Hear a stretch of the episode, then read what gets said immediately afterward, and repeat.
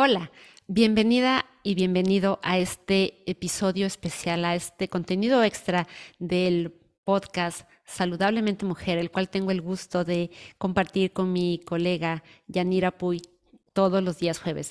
El día de hoy me voy a tomar unos minutos porque quiero compartir contigo eh, unos pequeños mm, consejos sobre cómo sobrellevar de manera efectiva una crisis de la mediana edad. Y tú me preguntarás, Valeria, ¿qué es esto de la eh, crisis de la mediana edad? Cuéntame un poco más al respecto.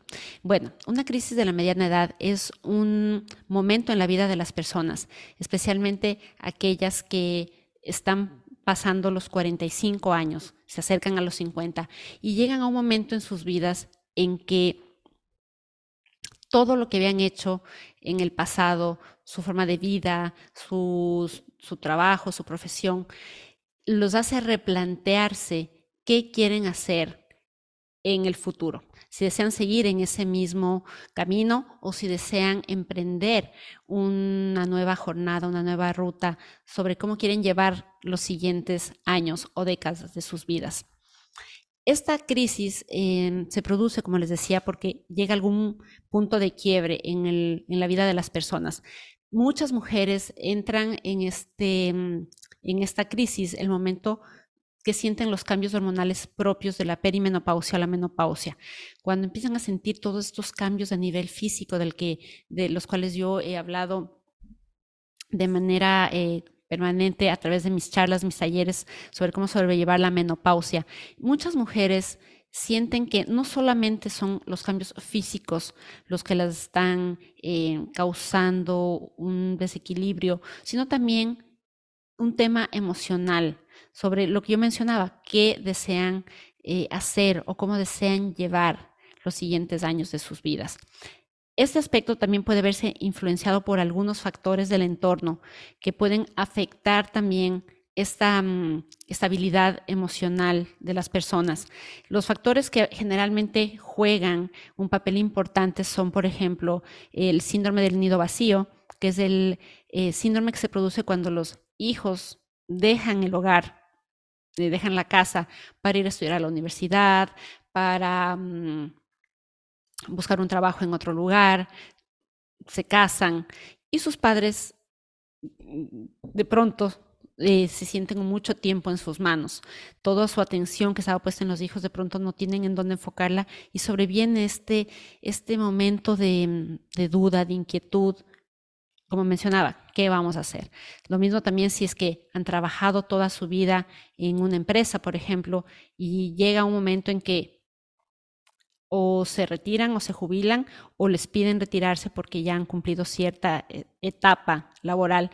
Pero mucha gente se siente todavía con muchos ánimos y con mucha energía y, desean seguir siendo productivos en, en el ámbito profesional, pero es difícil, es difícil sobre todo en Latinoamérica encontrar las puertas abiertas para que la gente de esta edad todavía pueda seguir aportando. Entonces muchos se replantean qué quiero hacer, quiero seguir en esta línea, se me están cerrando las puertas, tener la oportunidad de, volver a trabajar, esto puede generar muchas dudas e inquietudes a nivel eh, personal y sobreviene una crisis eh, casi de manera inevitable.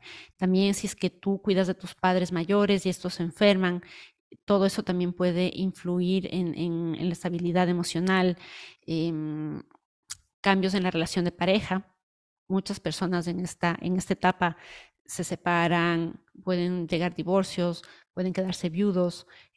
Simplemente viene un punto de quiebre en la, en la parte de relaciones personales. Y esto obliga a las personas a que decidan emprender un nuevo camino, pero generalmente o muchas veces no saben por dónde empezar. Entonces, cuando llegan todos estos, estos momentos críticos que se unen, en el caso de los hombres y las mujeres, la menopausia, la andropausia, que son cambios hormonales que pueden afectarlos de manera importante. Muchas personas dicen, ¿y ahora qué hago? ¿Por dónde agarro viada? lo primero que yo siempre les digo a las personas que, que llegan donde mí y que eh, de manera interesante han hecho que yo me interese por este tema, valga la redundancia, es porque Em, cuando llegan donde me dicen, Valeria, tengo esos síntomas propios de la menopausia, síntomas generalmente físicos, pero cuando andamos un poco más en el tema y ya vamos em, como eh, saliendo adelante de estos síntomas, queda siempre esa, esa, esa duda y me plantean cuestiones como las que les digo, o sea, ¿qué puedo hacer más adelante? Siento que estoy en un momento de mi vida en el que ya volver a lo que era ya no, ya no, ya no, no tiene sentido a mi forma de vida anterior y quiero descubrir qué más puedo hacer. Quiero redefinir el propósito de mi vida. Entonces, lo primero que les quiero decir es que es, le pasa a muchísima gente. Mm, yo conozco muchos casos de personas, mujeres, hombres, que llegando a esta edad deciden reinventarse completamente en el aspecto profesional, eh, personal, desean darle un giro a su vida, desean intentar cosas nuevas, desean probar sus habilidades en otros ámbitos. Y esto es totalmente válido y nada dice que no lo podamos hacer. Yo creo que tienen que empezar a cambiarse los paradigmas sobre, este, sobre esta etapa de la vida de las personas y darnos la oportunidad de crecer y de seguir aprendiendo y seguir aportando al mundo. Entonces, lo primero que tenemos que entender es que nosotros tenemos todas nuestras capacidades intactas para seguir siendo parte del entorno eh, laboral, personal, que podemos intentar y podemos realmente llegar hacia donde nosotros queramos y que a pesar de que haya situaciones que nos estén demandando nuestra, nuestra atención, siempre podemos buscar formas para empezar y darle un giro a nuestra vida. Algunas de las cosas que, yo les recomiendo a las personas que trabajan conmigo sobre qué pueden hacer para mm, empezar a encontrar este nuevo, este nuevo renacer personal o profesional. Son pequeños tips que voy a compartir contigo que creo que pueden ser de gran ayuda si estás atravesando por una situación como la que te menciono actualmente, una crisis de la mediana edad. Em, generalmente lo que yo recomiendo es que busquen dentro de sí, se tomen unos, un tiempo para mirar adentro, en su interior, y recordar qué era aquello que les hacía felices cuando eran niños. Conozco casos de personas que me han dicho, bueno, a mí me gustaba escribir, a mí me gustaba pintar, a mí me gustaba practicar un X deporte, era buena con las habilidades manuales. Entonces, yo invito a las personas a que se conecten con esa parte de su niño interno y hagan el ejercicio de volver a sus raíces y de volver a mm, conectarse con aquellas cosas que les gustaba hacer de pequeños. Esto es, una buena punta de lanza para poder encontrar eh, un inicio sobre el camino que queremos, al que queremos llegar. Otra forma también es apuntarte a aquellas eh, hoy en día, gracias a la tecnología, muchos cursos, seminarios, charlas sobre temas que sean de tu interés, tanto si es un tema profesional o si es un tema personal, de motivación o de superación eh, mm, para uno mismo. Hoy en día tenemos acceso a muchos de estos talleres y eso es una gran eh, forma también de poderte motivar y encontrar poco a poco cuál es tu propósito algo que también siempre em, es recomendado en todos los estudios que se hacen sobre estos temas es conectarte con la naturaleza, salir al aire libre, respirar aire, fresco y oxigenar tu cerebro. Cuando uno está en conexión con la naturaleza, ya sea caminando en un parque con muchos árboles, si estás, eh, pues, tienes la oportunidad de ir a las montañas o caminar por la playa, el simple hecho de estar en contacto con la naturaleza y despejar tu mente al respirar aire puro te, ayuda a tener otra perspectiva, te ayuda a oxigenar eh, tu cerebro y también a tener mayor claridad sobre las ideas y sobre los planes que puedes tener a futuro. Es una gran herramienta para poder eh, llegar a, sentir qué es lo que deseamos hacer con nuestro tiempo, con nuestros recursos y cómo podemos eh, explotarlos de la mejor manera. También es importante rodearte de personas que te impulsen a lograr tus, eh, tus metas, tus objetivos personales, gente que te apoye, que te motive, que también pueda darte consejos y guiarte. a veces nosotros queremos que la gente que está alrededor nuestro nos diga sí a todo. cualquier plan, cualquier idea, tal vez a veces es bueno tener alguien que te cuestione y que te haga pensar si aquello que estás tratando de hacer es hacia donde quieres encaminarte, ¿no? Entonces, pero rodearnos de gente que nos motive, gente que nos inspire a seguir dando lo mejor de nosotros. Y por último, em, me encantaría pedirte que practiques la gratitud, porque la gratitud es crucial en cualquier etapa, en cualquier momento de nuestra vida. Ya sea que estés pasando por un buen momento a nivel personal o profesional, o ya sea que estés pasando por algún momento de turbulencia en tu vida, siempre hay que agradecer, porque hasta esos momentos que son difíciles o que nosotros catalogamos como difíciles, tienen una enseñanza y un aprendizaje que nos va a llevar al siguiente nivel de desarrollo, de crecimiento.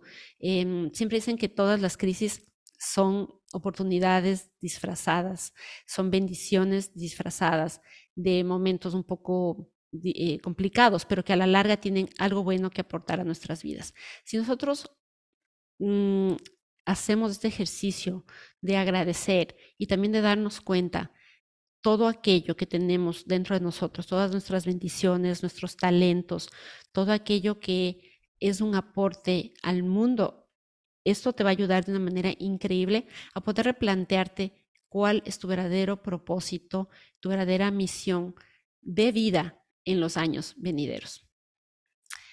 Quería hablarles de este tema porque es un tema que, como les digo, cada vez tengo más eh, consultas, más em, inquietudes y me parece súper importante considerar que nosotros estamos en el mejor momento de nuestras vidas. Que nadie nos diga que tener 50 años es ya llegar al fin de la época productiva de nuestra vida. Al contrario, los 50 son los nuevos 40 en todos los aspectos y podemos aportar muchísimo todavía al mundo y a la sociedad. También quería aprovechar este pequeño espacio para comentarles que el día jueves 20 de abril en la ciudad de Miami eh, daré un taller presencial llamado justamente Tu magia en la madurez, donde abordamos temas de mm, justamente cómo sobrellevar todos estos cambios tan importantes y tan trascendentes en la vida de las personas. Eh, te voy a dejar toda la información sobre este taller, un taller, como digo, presencial en la ciudad de Miami que dura tres horas y donde abordaremos temas de que nos ayudarán a tener mejores hábitos para poder afrontar desde la perspectiva de la nutrición, del ejercicio físico, de la meditación, sobre cómo podremos eh, continuar brindando todo lo mejor de nosotros al mundo. Así que aquí te va a dejar en las notas del episodio toda la información. Por supuesto, estoy eh, en contacto con ustedes directo en mis redes sociales. Si necesitan o si desean saber más información sobre el taller, no duden en escribirme. Y nada, me despido esperándolos muy pronto en este taller presencial. Está ya en la segunda edición. La primera fue un éxito rotundo, sold out total. Quiero tener la oportunidad de em, seguir compartiendo con gente que desea reinventarse y cambiar su vida para mejor en las siguientes décadas. Así que les espero y nos vemos pronto, la próxima semana, en un nuevo episodio de Saludablemente Mujer, el podcast. Cada jueves estamos con ustedes con temas súper interesantes que seguro les van a aportar a su vida diaria. Les mando un abrazo, un beso gigante y hasta vernos el próximo jueves.